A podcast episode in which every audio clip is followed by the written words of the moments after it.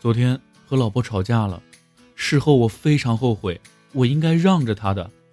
所以想送她一条项链哄哄她，可是又不知道该买多长的，于是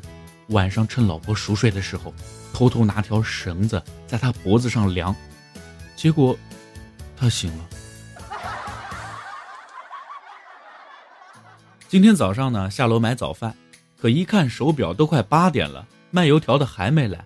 没办法，我只能给他打电话了。那大哥在电话那边说：“老子卖油条这么多年，从来都是自由自在，自从他妈认识了你，居然让我有了上班的感觉。”